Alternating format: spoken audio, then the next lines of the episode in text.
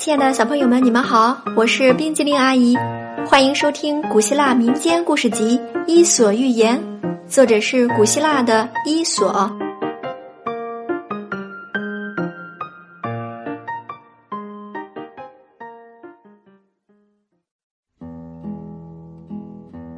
接下来我们要讲的故事是《驴和老农夫》。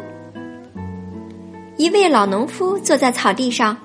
看着他那头正在吃草的驴，突然，老农夫看见一个持枪者正悄悄的靠近，他立刻跳了起来，恳求驴带他尽快逃离，否则，他说，我们都会被敌人逮住。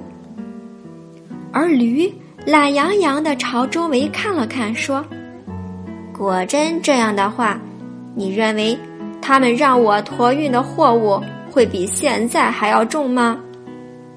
不会的，农夫说：“哦，那好吧。”驴说：“如果他们把我带走，我无所谓，因为我不会比现在更糟了。”